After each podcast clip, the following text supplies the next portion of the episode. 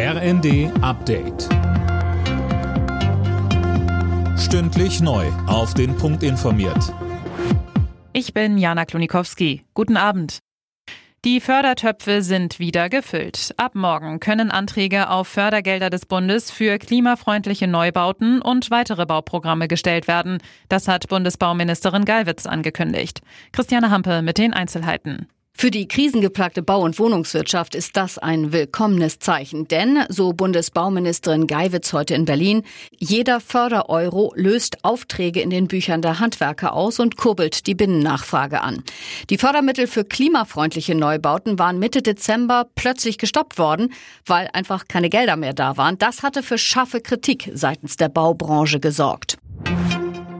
Die russischen Behörden geben die Leiche des toten Kreml-Kritikers Nawalny erstmal nicht frei. Sie soll für zwei Wochen einbehalten werden, um die Todesumstände zu klären.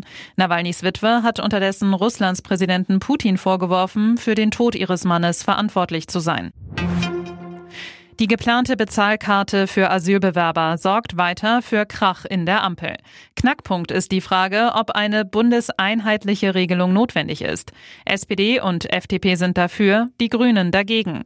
Ein Regierungssprecher hat aber klar gemacht, dass man sich auf jeden Fall einigen wird. Und Grünen-Chefin Lang sagte, sie verstehe die ganze Aufregung nicht. Denn in der Realität läuft das ja bereits schon. Hamburg und Bayern haben bereits Bezahlkarten auf den Weg gebracht und der Ausschreibungsprozess der anderen 14 Bundesländer läuft bereits. Das heißt, wir sehen, alle rechtlichen Möglichkeiten liegen auf dem Tisch und es wird kommen.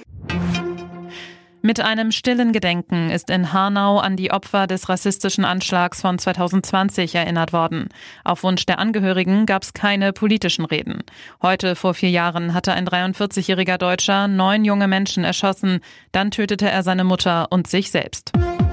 Alle Nachrichten auf rnd.de